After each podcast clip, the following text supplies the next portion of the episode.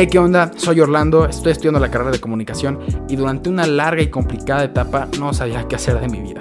Siempre he creído que los 17, 18 años es una edad muy temprana e inmadura como para elegir una decisión tan importante como el qué quiero hacer con mi vida. Es por eso que te doy la bienvenida a este podcast en el cual platicamos un poco sobre las carreras que están estudiando algunos jóvenes y con personas que ya están ejerciendo aquello que estudiaron o a lo que quisieron dedicarse. Con la intención de ayudar o motivar a tomar una decisión a los jóvenes que todavía no saben a qué se quieren dedicar y moldear su vida para como ellos quieran vivirla. Así que lánzate por unas papas y ponte cómodo porque comenzamos. Hey, ¿qué onda gente? ¿Cómo están? Sean bienvenidos a este segundo capítulo. Espero que esta vez no esté reventando algún tímpano porque me di cuenta en el capítulo pasado que como que estaba la intro muy tranquilita y de la nada yo hablaba de trancazo y pues se escuchaba muy fuerte, ¿no? Así que espero que esta vez no esté quebrando ningún tímpano y estoy feliz, estoy emocionado porque pues estamos un día más aquí y la invitada que tenemos el día de hoy es una persona muy especial, la verdad es esas personas que te dejan marcado en la vida. Muy chida, muy buena onda y no sé tú qué pienses, pero es un poco raro esto porque, a ver, es que pongan en contexto, ¿ok? No quiero causar ningún momento incómodo, pero en algún momento de sus vidas imaginaron que iban a tener a su directora de la secundaria en su cuarto. O sea, creo, que es algo que nunca nadie piensa. Y está raro que ahorita aquí al lado está mi cama y aquí tengo a mi directora de la secundaria. Pero pues bueno, nada, es que eras una gran directora. Y nada, preséntate, ¿cómo estás, Jules? Ay, muchas gracias, Orlando. Pues súper contenta de estar aquí la verdad es que agradezco mucho la invitación, me encanta lo que estás haciendo, es algo que creo que a muchas personas les va a venir bien escuchar, como tener un ratito de, poder sentarse a analizar. Y esta parte, que además, bueno, estás estudiando comunicación, me parece que, estás en lo tuyo. En lo mero tuyo. Creo que sí me gusta, la neta. Y no, no te presenté tu nombre, como eres Julie Solís, ¿verdad? Sí. Y este, pues gracias, sí, la neta es que me gusta mucho esto, estoy feliz y me emociona mucho acá tener como que todo el... No sé, cuando tuve esto era como de, ay, qué padre, y todo el día estaba aquí así nada más fingiendo hablar. Es que está chido, está cool. Pero pues bueno, este, vamos a empezar. ¿Tú qué estudiaste? Bueno, yo estudié primero una carrera técnica, una carrera en TSU en administración. Eh, en la UTEC. Y luego hubo la posibilidad de complementar con algunas horas y volverla a una ingeniería. Y entonces estudié la ingeniería en innovación y desarrollo empresarial. Ok. Super así el nombre. Sí, en realidad la carrera lo que hace es que tengas el conocimiento, las habilidades y destrezas para poder crear una empresa de la nada o mantener a una empresa en el mercado. O sea, esa es la idea, como ayudar a emprendedores o las empresas que traen ahí como un bachecito y se están quedando afuera del mercado, ayudarlas a volver a, pues ahí como a la competencia, ¿no? Entonces, este, está muy padre porque pues tienes campo de acción en cualquier lugar. Y justo cuando yo iba terminando la, ingeniería, pues me encontré con Evergreen y con la posibilidad de que ellos estaban por empezar a, dar clases. O sea, la escuela existía en la mente de Octavio y de Heli. Y apenas estaban construyendo el inmueble, necesitaban captar matrícula, etcétera, y entonces me invitaron al proyecto justo, un poco en relación a lo que, a lo que había estudiado yo, que era posicionar a la escuela, ¿no? Sí, sí, sí. Y sí, bueno, todo el tiempo que estuve ahí, que fue donde nos conocimos, pues eh, la evolución del puesto fue cambiando, porque al principio era como captar matrícula, que hubiera pues estudiantes y demás, y luego hacer crecer la escuela. Eh, el primer proyecto era que la escuela fuera solo preescolar y primaria. Y al poquitito tiempo se tuvo la opción por la demanda de, de, las familias de poder abrir la secundaria. Entonces ese proyecto también fue un bebé, que fue mi primer bebé, poder desarrollar la secundaria, todo. O sea, la metodología de, de, cómo iba a ser el concepto educativo, este, el desarrollo arquitectónico, me involucraron muchísimo en buscar el terreno, tal, tal, tal. Y entonces fue a donde empecé a estudiar la maestría en educación. Ah, ok. Y por ejemplo, ¿cómo tiempo tardaste de que sacaste tu ingeniería para empezar a trabajar en eso? O sea, ¿fue luego, luego? fue, inmediato. Inmediato, inmediato. O sea, es más, creo que todavía no terminaba la ingeniería cuando empecé a trabajar en Evergreen. ¿A poco? Eso está, muy chido, ¿no? Porque por lo general te piden experiencia y más, como, no sé, en una ingeniería, si es como de que tengas como todo tu... Sí, ¿sabes qué creo? Bueno, ahora que estoy de este lado ya como... y he tenido oportunidad de trabajar con recién egresados, a mí son con los que más me gusta trabajar. Mm. Porque son personas que tenemos como toda la actitud de hacer bien las Vienen cosas, frescos, ¿no? ajá, Sí. de aprender, son moldeables a lo que la, empresa necesita y tal, y conforme va pasando el tiempo, pues va modificándose ese estilo en la persona, ¿no? Sí. Pero creo que cuando es- es- eres recién egresado, te quieres comer el mundo y estás dispuesto Sí. y tienes así de que me tengo que ir al otro lado de la ciudad a trabajar, no importa si yo veo cómo. Ajá. Y eso es algo que se va perdiendo, ¿no? Con el tiempo. Volvimos después de ese pequeño corte. Ajá. Entonces, qué chido que no te tuvieron que pedir nada de experiencia ni nada, porque, pues, ajá, justo un recién egresado siempre es como de un año de experiencia. Y es algo que neta yo no entiendo. Es como de, ¿cómo quieres que tenga experiencia si apenas está saliendo de graduarse? Es como de, Sí, no pero. ¿sabes también que es importante? A veces la experiencia no radica en que sepas de la carrera que estudiaste, sino también implica que tengas experiencia en trabajar, o sea, que hayas trabajado en cualquier otro lugar, porque eso implica que ya conoces un poco del esquema de llegar puntual, cumplir con ciertas obligaciones. No importa qué trabajo sea, siempre va a haber como esas condiciones de estas son tus actividades, esto te toca hacer, tienes que llegar a tal hora, ta, ta, ta, tus responsabilidades, si tienes que alguna toma de decisiones o demás. Entonces, eso es lo que creo que va haciendo en realidad la experiencia. Más allá de, de que sea en tu carrera, ya tener como un, eh, un antecedente de, de- de experiencia Ok, de que ayuda sabes- mucho. Sí, sí, claro, sí. yo por De ejemplo mover. empecé a trabajar a los 15 años. Wow. Estaba en la prepa y ahí hubo unas bronquillas económicas en mi casa y mi papá quería pedir, me acuerdo, un préstamo para terminar de pagar la prepa mía y la de mi hermana. Ajá. Y yo sentía que era como mucha responsabilidad, ¿no? Decir, mi papá está pidiendo dinero prestado para que yo termine la escuela. Ajá. Entonces les propuse que me dejaran trabajar y empecé a trabajar en una nevería. Ok. Entonces, y muy cerca de la prepa. Entonces, iba a la prepa, seguí saliendo, toda la tarde me quedaba en la nevería.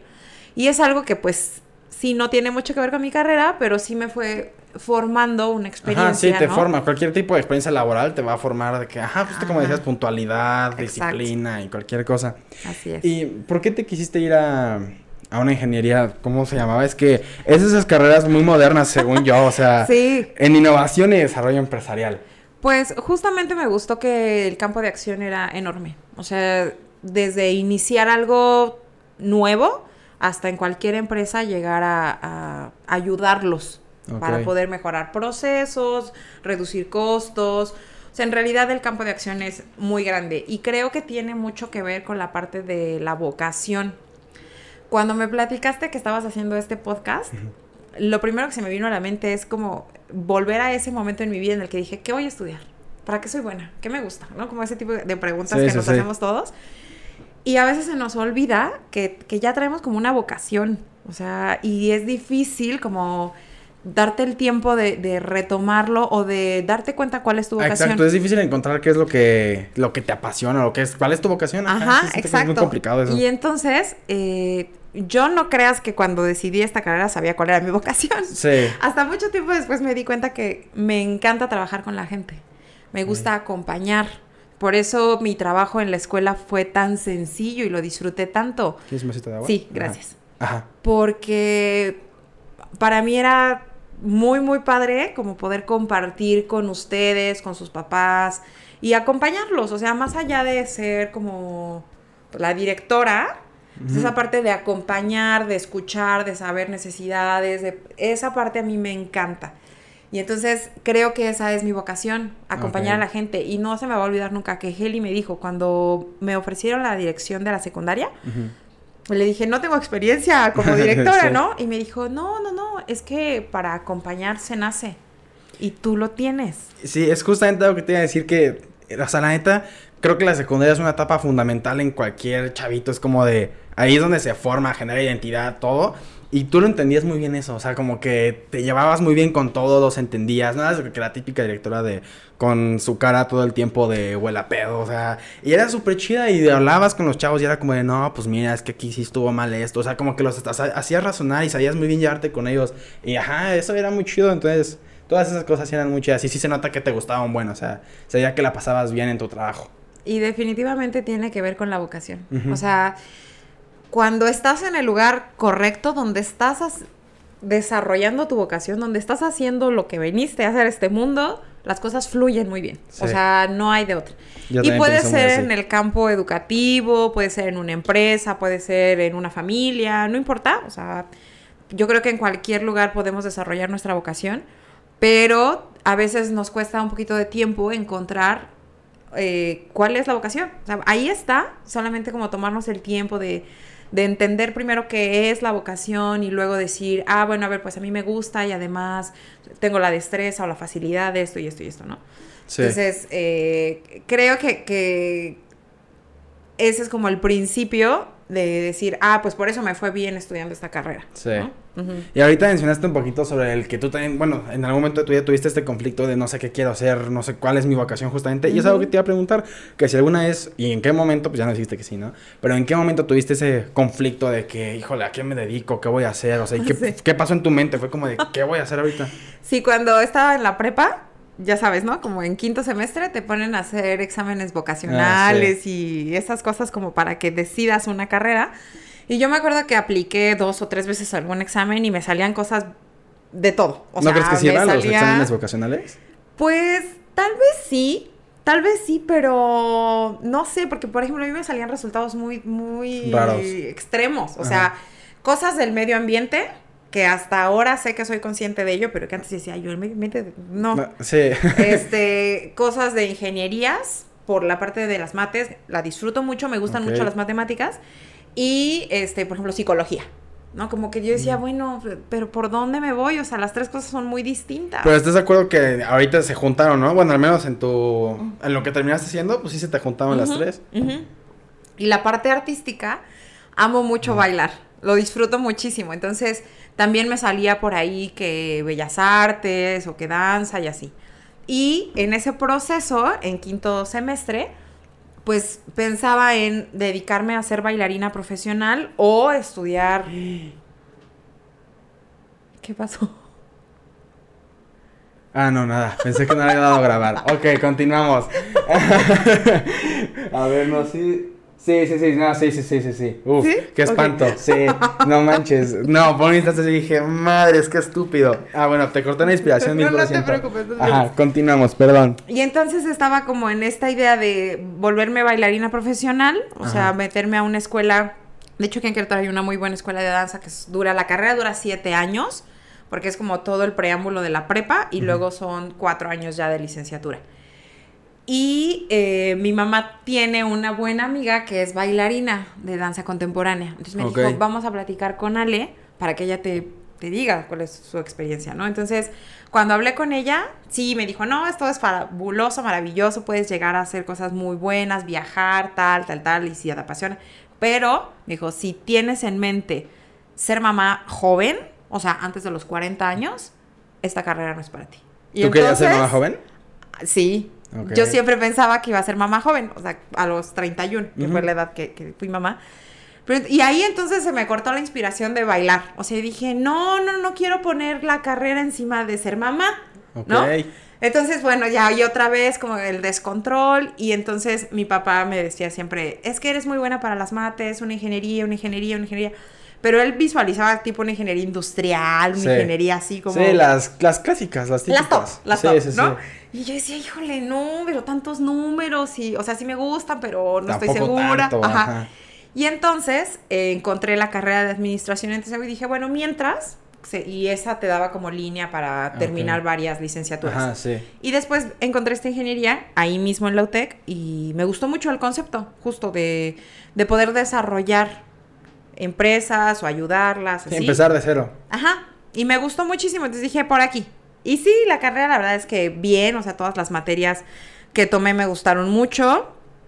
Depende mucho también del maestro que te las da. Ah, 100%. ya sabes. Yo siempre he creído que la materia, no es la materia, es el maestro. O sea, cualquier materia que te den, no importa cuál sea, si el profe no la sabe dar, por mucho que sea doctor en ciencias políticas, si no sabes enseñar y no sabes dar tu materia, de nada sirve, porque a nadie le vas a enseñar nada. Sí, sí, Sí, sí. no. Pero bien, la verdad es que la carrera la disfruté mucho y pues ya cuando empecé a trabajar en Evergreen, este traía experiencia laboral de otros lugares Ajá. y me llamó mucho la atención la parte de la educación, o sea, alguna vez, muchas veces dije, si un día soy maestra, voy a ser de cualquier grado menos de secundaria. Oh. porque has de saber que fui tremenda en la secundaria. Me O sea, entonces yo dije, no, no, no, no, no. En secundaria todos Soportarme a mí mismo, todo- No, sí, dije, no, no, no, no, no. Yo también. Dije, no, no, nunca jamás en la secundaria. Bueno, pues así pasa. Sí, así se traga sus palabras. Y entonces, este, pues ya empezamos en Evergreen y cuando llegó la oportunidad de abrir la secundaria, de la dirección, pues me, me emocionó mucho. Y el tiempo que estuve como directora, la verdad es que sí, lo disfruté mucho, aprendí muchísimo. Sí. Este, algo que me sorprendía mucho era que los papás tuvieran como confianza en alguien joven, que además no era mamá en ese momento, pero como que todo el proyecto de la escuela estaba como muy bien manejado y, y hacíamos buen clic, ¿no? Entonces, este, sí creo que la carrera tiene que ver con mi personalidad y con la vocación. Por Sí. eso es que pues, se fue dando bien, ¿no? Sí, justamente. Yo también creo que los exámenes vocacionales creo que los hacen. Es que no sé si una mala edad.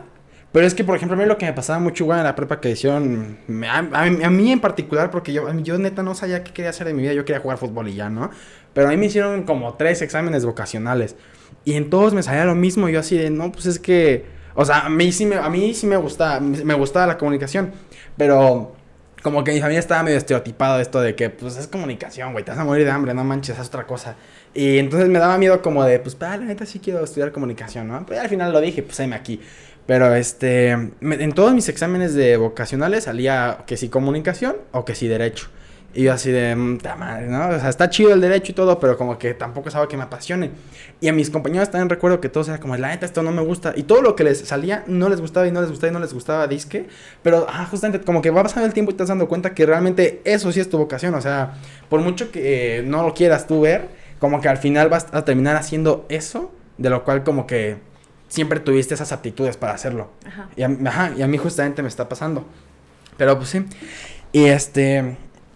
Más o menos, no sé si tuviste alguna inspiración o algo que te haya motivado para hacer eso, de que alguna persona, tu papá, tu mamá, alguna persona que haya hecho algo, no sé lo que fuera que te haya motivado, inspirado a, a hacer esto. Pues creo que tengo la, la fortuna de ser hija de dos, dos personas súper trabajadoras. Este, y e- esa motivación de, de que los retos laborales o de la vida si vienen y, y hay que tomarlos, o sea, creo que viene de ambos, de mis papás, porque durante mi niñez los vi trabajar a ambos eh, jornadas largas, o sea, lo normal. Pero además cuando había como algún este desencuentro con el dinero y que había algún bachecito económico o así, siempre había como una otra forma de hacer las cosas, ¿no? O sea, si por aquí no es, pues le busco por acá o le busco por acá. Entonces, esa parte de innovar que ellos no saben que la tienen, porque esa palabra pues a lo mejor no era tan sonada como lo es hoy, o de emprender, Sí, emprender. eh, ajá. Como, sí, ¿no? este, eh, ¿no? es algo que nuestros papás tuvieran como en, en la mente, pero ellos lo hicieron muchas veces. Entonces creo que esa, esa escuela de lo que estás viviendo, el ejemplo, pues ya sabes, arrastra. Entonces creo que eso fue lo que, lo que me hizo decir sí a muchos retos profesionales. Por ejemplo, antes de entrar a Evergreen, estuve trabajando en un relleno sanitario, ¿Qué es un relleno sanitario? un basurero. Ah, ok. Entonces yo administraba el relleno sanitario. Entonces cuando me ofrecieron el trabajo, pues dije que sí inmediatamente. Ajá. Y cuando le platiqué a mi mamá me dijo, ¿vas a trabajar en un basurero? y yo dije... Es que así lo suena había- grotesco. Ajá, sí, no lo había pensado así. Le dije, pero sí. No, hija, pero le dije, "Bueno, o sea, es un buen reto. O sea, Ajá. hay que ver qué hay que hacer. Y aprendí un montón de cosas de ambientales, de pues cómo se procesa la basura, de la cantidad de dinero que hay en la basura. O sea, muchas cosas que yo creo que si te limitas por el qué dirán o Sí. por dejas de vivir la experiencia y de aprender un montón. O sea, yo me acuerdo, ¿no? Mis amigos, ¿trabajas en una basura? Sí, sí. O sea, ¿Sí? ¿Qué tiene? O sea, pues sí, y es que sí está curioso, ¿no? O sea, pero en ese basurero, entonces, ¿cuál era, lo que, cuál era tu labor ahí? a mi labor era administrar. O sea, yo me encargaba de saber, digamos, el relleno sanitario funciona así. Llega un camión de basura y entra una báscula. Se posa sobre una báscula. Entonces el basculista pesa el camión, el camión va a descargar la basura al cerro de la basura, que no está cerca de las oficinas, regresa el camión, regresa el camión vacío, se vuelve a pesar y entonces sabemos qué cantidad de basura dejó. Y los camiones de basura, las empresas que recolectan basura, pagan por dejar la basura en el relleno sanitario. Y en el relleno sanitario hay todo un proceso para el manejo de residuos dependiendo de la basura, por ejemplo, si es una basura que viene del mercado, prácticamente se va al orgánico, que es un cerro de orgánico. Pero eso es una basura residencial, pasa a las bandas de separación, que donde se separa cartón, plástico, ta, ta, ta, ta, ta, ta, todos los reciclables. Y entonces el relleno sanitario vende a las recicladoras el cartón, el papel, el plástico, el vidrio. Y entonces gana doble. Gana porque le están dejando la basura, pero además gana porque le está vendiendo. o sea, porque le está entregando. Qué interesante. Entonces sí, está muy interesante y toda la parte de saber cómo manejar los residuos para no hacer un impacto ambiental tu malo. Ahí está tu examen vocacional. Ahí está. Sí, quedas o no, ahí va a salir, ajá. Entonces, pues esa parte del reto de decir, sí, me la viento, ¿no? Cuando igual Heli me dijo, ¿quieres ser directora de secundaria? Que dije, va. O sea, como esa parte de, no tenerle miedo al... No te vas a dar cuenta de que eres buena hasta que te lances por ello. Ajá, de no tenerle miedo a, pues sí, al reto, ¿no? al cambio, a... A, desbloquear el nivel. Ajá, exacto, exacto. Entonces, creo que esa parte la aprendí muchísimo de mis papás y mis hermanas eh, son iguales. O sea, han tenido también muy buenos retos profesionales y creo que somos exitosas justamente por la escuela de mis papás de aventarse a hacer lo que hay que hacer, ¿no? O sea, de no quedarse como en la zona de confort o de chin, pues ya me quitaron esta chance de trabajo o este negocio, chin, ya me hago, me, me, da para abajo, ¿no? Más bien como buscar siempre. Sí, sí, sí, siempre buscar salir adelante. Sí, correcto. Y, por ejemplo, ¿qué tipo de actitudes o cualidades o actitudes crees que tú sean, que, que crees que son necesarias para tu carrera? Para cualquiera de las, bueno, sí, para cualquiera de las dos, tanto en lo educativo como en la ingeniería. Yo creo que la, la más importante es el servicio ser una persona dispuesta a servir. O sea, eso sí es como fundamental. Cuando sabes que eres staff del otro, por ejemplo, en, la secundaria yo recuerdo muy bien que yo me sabía al servicio de los maestros, ¿no? Lo que necesitaran de materiales, de tal, de tal, al servicio de los papás, al servicio de ustedes como estudiantes. Servicio, o sea, que te guste servir, que te guste ayudar. Esa parte es fundamental. Y la ingeniería en innovación es justamente eso, o sea, vas a desarrollar un proyecto con una, con una persona que tiene solo la idea, tienes que, te tiene que gustar servir, o sea, ayudar. Esa parte es súper importante. Creo que es la más, más, más importante. ok. Sí, sí, pues sí, es que si estás en la educación y, ajá, y justo como cuentas tu, tu carrera, pues sí es mucho de estar ayudando a los demás, pensar en cómo levantar algo. Está muy chido, me, me está gustando tu carrera, la verdad suena interesante, ¿eh?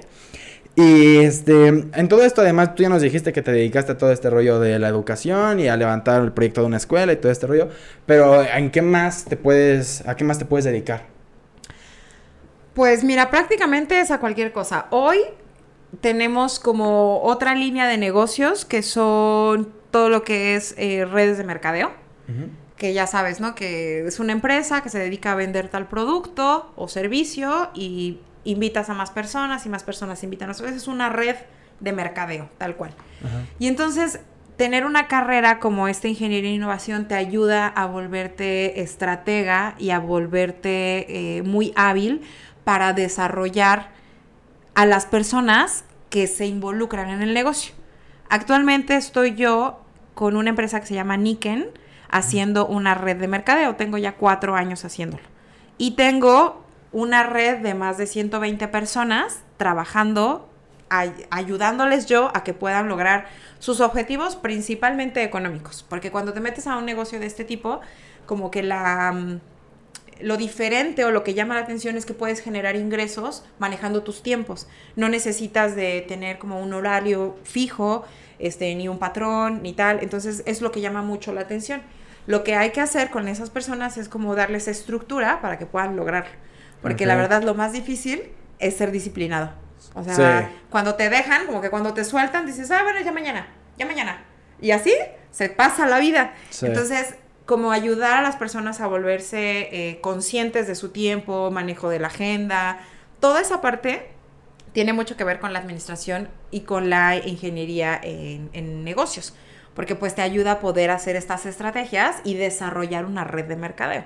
Entonces, este, yo creo que, que lo puede, o sea, te digo, el campo de acción es enorme. Sí. Me parece que prácticamente en cualquier... Pues en cualquier tipo de... ¿De negocio, empresa? Pues sí, pues tú la levantas, ¿no? Esa es tu Sí. chamba. Sí, sí, yo creo que puedes hacerlo en cualquiera. Ah, Eh, pues está sí, muy chido. Pero lo más importante creo que sí es que te guste ayudar, que te guste servir, porque, por ejemplo, para esta parte de eh, las redes de mercadeo, si no eres una persona que te gusta Convivir, hablar. eh, ayudar, da- dar tu tiempo y todo eso, pues es muy difícil que seas exitoso en este tipo de negocios. Pero si te gusta, pues ya tienes como una muy ya buena tienes ventaja. una... Ajá, sí, sí, sí, Ujú. ok. Sí, correcto. Y por ejemplo, estamos de acuerdo con que México, pues tristemente es un país demasiado machista, ¿no? Y este, justamente me gusta que haya venido, hayas venido tu mujer con una ingeniería. Porque justamente ahorita estoy haciendo un trabajo en la escuela, el cual habla de como la discriminación que existe en toda este, esta rama de la ingeniería hacia la mujer en cuanto a que ganan menos, en cuanto a la discriminan porque eres mujer, no sabes hacer todo este rollo de ingeniería, ¿sabes? Y te quería preguntar justamente eso. ¿Tú nunca viviste o sentiste que hubo algún tipo de discriminación o que has, has tenido que vivir por carne propia todo este machismo que puede existir hacia las mujeres ingenieras? Fíjate que como tal, en la con la carrera de, de la ingeniería no me tocó nunca como, o no me di cuenta si me postulé a alguna vacante y no me dieron el puesto por ser mujer, ¿no? O sea, en realidad creo que no lo viví. Lo que sí sé es que eh, inevitablemente por ser mujer tienes un como una desventaja Sí. laboralmente hablando porque ay el día que seas mamá ay el día que se enferme tu hijo ay o sea pero la verdad es que los papás igual o sea el día Ajá, que tengan pues sí. hijos el día que se les enferme un hijo pues No es como va a que pasar es, no, no, como- no es como que es tu hijo y ya, pues, Exacto. sabes que la neta Exacto, ¿no? pero tiene mucho que ver con pues con las eh, con las costumbres de nuestro país o como con la ideología de que ya sabes, ¿no? El hombre proveedor y es quien sale y la mujer se queda en casa. O sea, como estamos yo creo que en el proceso eh, entre tu generación y la mía de estar haciendo como un cambio y volver un poco las cosas un poco más parejas. Entonces, pero mira, tú, digo, eres a lo mejor dos generaciones más abajo que yo y sigues viendo esa parte de, Sí, Pues sigue de pasando. desventaja. Sí. de desventaja, ¿no? Este, pero yo creo que es algo, pues no, no, no es como que te diga, híjole, sí, hay que pelear contra eso. No, no, no, Sí. más bien es circunstancial, porque creo que también hay muchas mujeres exitosas que han logrado muy buenos puestos y que han dado pie o han ido abriendo eh, paso a, a que pues haya más mujeres eh, en, el, en, en la industria, Sí, ¿no? sirven de ejemplo a Ujú. seguir. Sí, yo también creo. Yo justamente estaba viendo que eh, hicieron una comparación con un director de una empresa, con un director de una empresa y este con una directora. Y la directora, no recuerdo bien el dato, pero según yo ganaba el 30% de lo que ganaba el hombre. Y si era como de, güey, o sea, por si están haciendo la misma chamba, están haciendo lo mismo, es como de, o sea, y siento que eso hoy en día sí está también, o sea, por mucho que hoy estemos como que haciendo toda esta revolución, que pues está súper bien que la estemos haciendo ya, porque pues sí está horrible que simplemente por ser mujer y por justo. ¿Qué tal y un día faltas a trabajar porque tienes que cuidar a tu hijo? ¿Qué tal y un día faltas porque estás embarazada? ¿O qué tal y faltas porque algo muy común es de que llegas, llegan tus días y te sientes mal y no puedes venir, etcétera, ¿no? Y sí creo que sí está fatal y la neta qué chido que a ti nunca te tocó vivir o, Sí. ta- o que no te diste cuenta, pero Sí, creo que, además creo que no, si pasó, no le puse atención. O sea, como que aparte de mi personalidad es un poco eso, como fluir con las cosas como van sucediendo y no clavarme en algo que, pues ya no me dieron esta chamba, pues lo que sigue, ¿no? O sea, no, es parte como de mi... no quedarte Sí. clavado en Sí, sí, no pongo atención y ya, ¿no? Lo que sigue. Ni indago de, ay, ¿por qué no me lo dieron? O sea, no, como que, pues ya. Pues ya, ya Pasa. no me lo dieron ni modo. También es, es una buena manera de ver las cosas también Sí, como sí. de, pues ya fue ni modo a lo que viene. Exacto. Entonces, también me dijiste que luego, luego que te graduaste conseguiste chamba. Entonces, jamás, te- nunca tuviste como este conflicto para conseguir trabajo. ¿Qué crees? No. No, no, no, no, no. Eso es- Tuve- qué, chi- qué buena onda, ¿no? o sea, Sí, como que fuiste sí, muy sí, sí. en muchas cosas. Además, cuando yo terminé de estudiar TCU en administración, entré a una comercializadora de herramientas. Que también era como un este ambiente de puros hombres, ¿no? Las herramientas. Sí. Entonces, pues claro que ahí aprendí que era una broca, que era un... Porque pues tampoco había tenido yo necesidad de, de comprar algo de Ajá. herramienta, ¿no? Y de ahí fue que brinqué al relleno sanitario, pero porque mi jefe era muy amigo del que fue mi jefe después, o sea, del dueño del relleno sanitario. Y después del relleno sanitario, que yo ya estaba haciendo la ingeniería, que ya no se acomodaban mis tiempos a seguir en el relleno sanitario, fue que encontré Evergreen. También fue como un paso como muy natural, o sea, como sin... sin Todo sin muy orgánico, ¿no? Exactamente, sin forzarlo, así, pum. Y ya. No Entonces, manches, qué en- chido. Sí, en realidad no, no, no le sufrí. El único trabajo que, que lo sufrí, pero porque me estresaba mucho, fue cuando trabajé en el banco. Trabajé en Banamex. Ok. Y me estresaba mucho como el dinero. como- ¿Igual ejerciendo tu carrera? Sí, administración.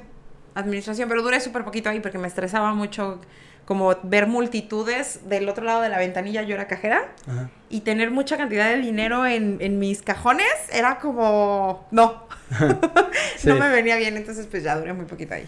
¿Y qué es lo que más te gusta ahorita? O sea, de lo que haces, de tu carrera, ¿qué era lo que más...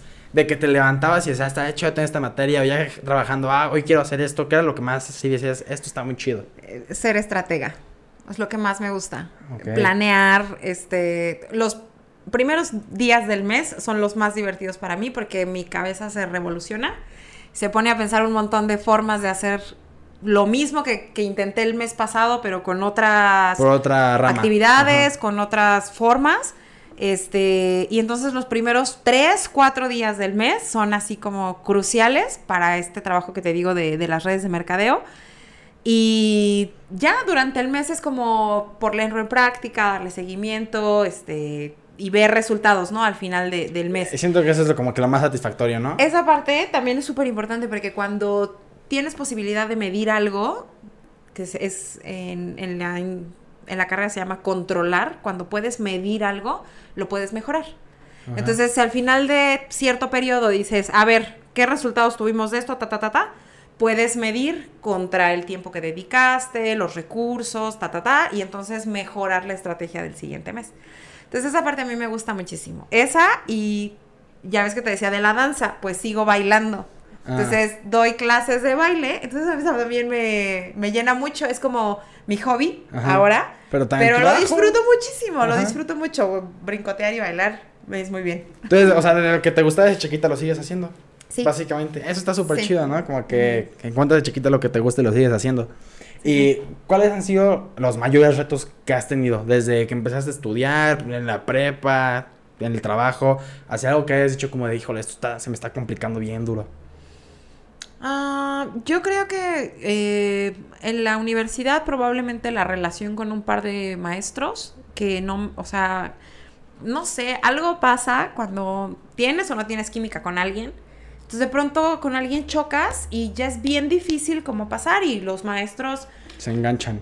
exacto, y tienen como esta autoridad de poder reprobarte. Sí. porque se le antoja.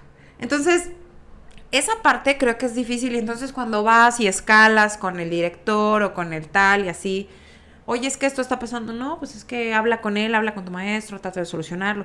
Y esa parte como de mediar, de dialogar, de ser político, de, no, o sea, de también como un poco tragarte tu orgullo, tu ego Sí. y así decir, bueno, pues ya es mi calificación, es mi carrera, es mi vida, ¿no? Contra este señor que de aquí no va a pasar, pues esa parte un poco como, como estar como en una mm, en un debate personal de lo que tienes que hacer, si es bueno o es malo, cómo hacerlo y así. Esa parte en la universidad creo que, que fue como con un par de maestros un poco complicada, pero este en general las materias todas me gustaban mucho. Siempre me ha gustado como machetearle, ser estudiositas y matada y así, sí. Y este, y ya en la parte profesional, en, en los trabajos, pues yo creo que también la parte compleja es pues que no tienes el control de las acciones de los demás. A lo mejor estás tú planeando una estrategia súper clara y sabes a dónde vas a llegar al final y todo. Pero no sabes lo que va a pasar durante el camino. porque no sabes si los demás van a ejecutar correctamente. Entonces esa parte es un poco complicada. El, el- el factor humano sí es la parte yo creo más compleja de las empresas. Ok. O sí. sea, porque sí, desde que no llegó porque se enfermó hasta pues que no es competente, ¿no? Sí, Entonces, sí. no sirves para esto, todo. brother. Sí, hay de todo. Ajá, sí. Sí, sí. ¿Y crees que la educación básica, primaria, secundaria, te ayudó a tomar alguna decisión o te ayudó para lo que estás haciendo hoy en día? Yo creo que me ayudó a forjar mi personalidad. Definitivamente. Eh, en cuestión académica, pues sí, los principios de mate, de español, de inglés. Eso sí creo que es básico, o sea, Sí, el que diga sí. que las mates no sirven, pues la neta es como de... Sí, o no, sea, no. por ejemplo, entiendo de que las integrales y todo este rollo de que ya hay más letras que números, porque pues la neta no vas a pedir un A menos B de kilos de tortillas, ¿no? Pero pues sumar, restar, dividir y multiplicar, yo creo que con eso estás muy chido, ¿no? Pero, ajá, o sea, ¿en qué te ayudó solo tu personalidad de que... Yo creo que, que fue la parte, bueno, la- es que la secundaria para mí es una, un momento de como de, De cambio, descubrirte, sí. de descubrirte y de tener como esta capacidad de apertura contigo mismo y con los demás y dependiendo cómo se te va dando la vida en la secundaria, yo creo que ahí se, se forjan muchas cosas. Sí, yo también creo lo O mismo. te vuelves eh, expresivo y sabes qué quieres y sabes decirlo, pedirlo, o traes muchos complejos de, híjole, no, porque me hacían bullying o porque me decían que yo, que el teto del salón, que tal, tal, tal. Y creo que es en la secu donde está como esa parte más, más sensible de, de ser nosotros quien, receptivos de nuestro entorno, de cómo nos ve. Entonces, al final de la secundaria creo que somos lo que el resto de nuestros compañeros vieron. O sea, si te dejaron ser el relajiento y te festejaban las bromas y todo, tienes la certeza Sí, tienes, de que puedes seguridad, te genera... de que puedes ser el chistín Ajá, y que sí. no pasa nada. Pero si hiciste una broma eh, Sí, yo- sí, es como de, no, en ¿No? tu vida sobre hacer un chiste, o sea, las vas a pensar media hora. Exacto. Entonces creo que esa parte, eh, pues sí, de, de poder tener seguridad, autoestima, confianza, se forja en primaria y secundaria, más en secundaria porque eres mucho más consciente, pero también en la primaria. Y sí, obviamente los conocimientos básicos, definitivamente de la primaria, pero no, no te puedo decir yo, ay, sí, por ejemplo, en la secundaria, en la secundaria tuve una maestra maravillosa de biología. O sea, lo que sé de biología lo sé por ella.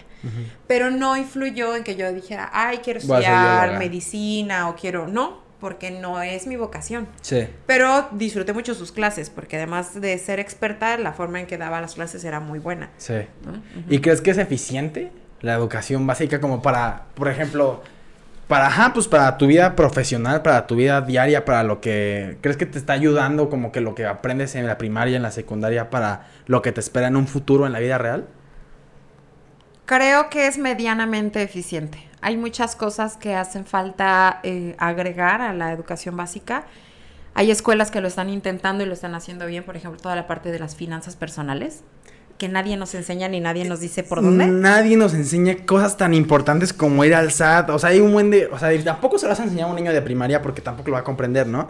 Pero, por ejemplo, yo siento que ese tipo de materias de que, que te enseñan a pagar impuestos, que te enseñan cómo funciona Hacienda, que te enseñan cómo manejar tus propias finanzas, que te enseñan hasta incluso cómo funciona la política un poco, porque Sí. es lo que nos gobierna. Y siento que ese tipo de cosas siento que podrían enseñarlas en preparatoria, que ya eres medianamente un poco maduro. Porque así, o sea, ahorita yo no tengo ni la más mínima idea de cómo hacer una declaración de impuestos. Ajá. Y tengo 20 años y es como de... Digo, tampoco me he tomado el tiempo para investigarlo, ¿no? Pero siento que tampoco deberíamos hacer eso, es de que enséñamelo, o sea, somos México, somos un país juntos todos. Sí, además hay, sí hay hábitos que puedes enseñar desde muy pequeñito, como la cuestión de ahorrar. Sí. En México no somos ahorradores, no sabemos qué es ahorrar, porque si nos sobraron dos pesos, nos los gastamos Buscamos en, en chicle. qué? Es más, hasta esa misma cultura tiene el brother de la tiendita de que, híjole, amigo, no tengo dos pesos de cambio, pero mira, aquí hay dos chicles, ¿sabes? Es como, güey.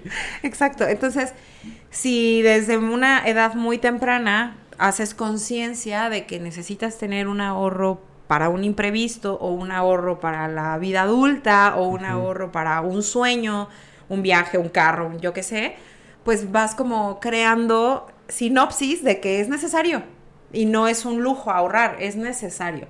Entonces, ese tipo de detalles creo que son importantes que, que los podamos agregar a la educación básica porque son muy necesarios en la vida adulta. Sí. 100%, o sea, Muy necesario. no, o sea, sí, no puedes vivir sin pagar impuestos, y sí, sí, pues te vas a la cárcel, ¿no?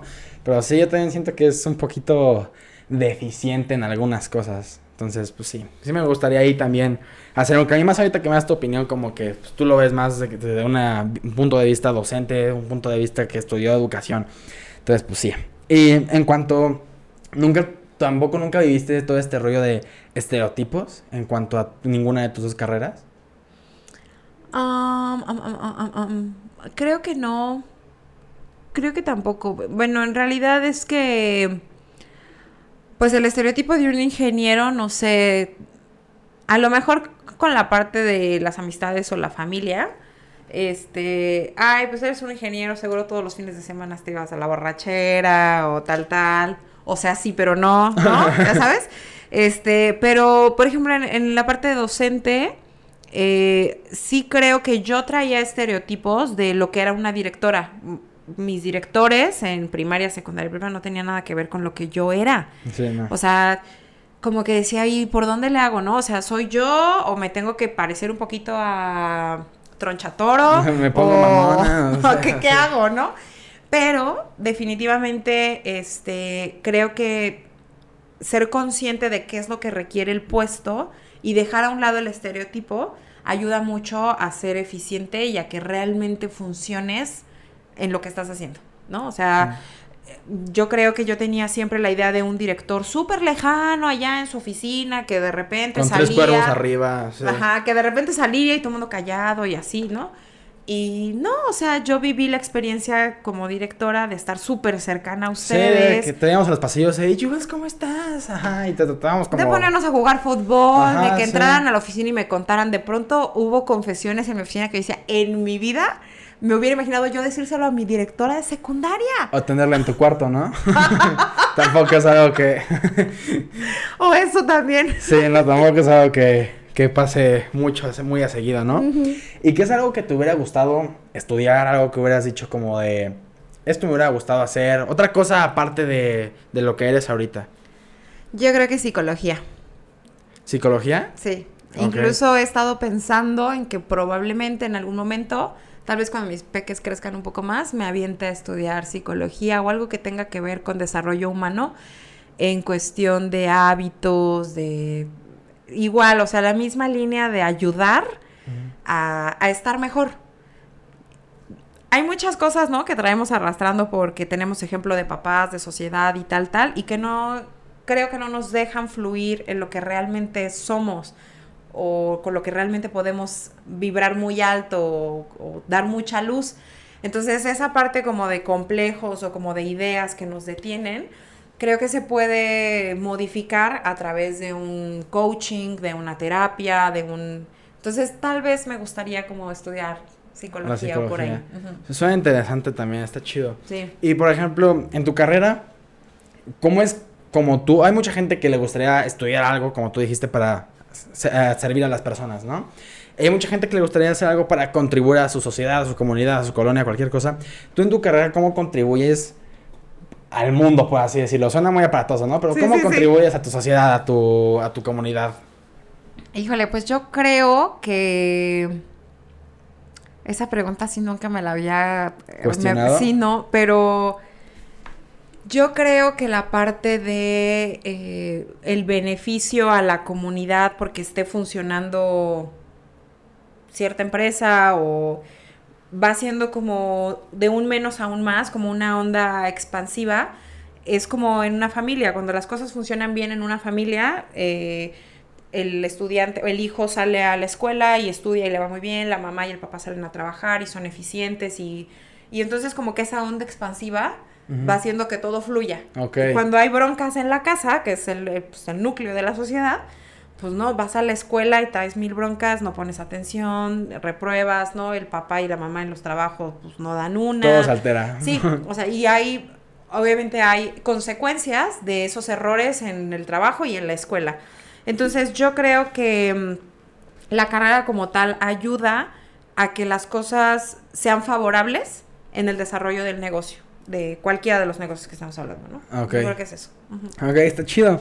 Y ya casi para terminar, ¿por qué le dirías a la gente que estudia tu carrera? O sea, si alguien te dice, me gusta estudiar eso, le dirías, estudia esto por esto, ¿sabes? Porque Sí. estaría chido.